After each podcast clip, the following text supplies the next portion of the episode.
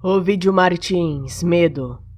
Há sempre este sonho ingrato de reduzir a distância, meus gestos perdidos no aceno do mar, meus olhos canseios no afago das ondas, e agora este medo desesperado de ter o sonho na palma da mão. E sem gestos para o acariciar.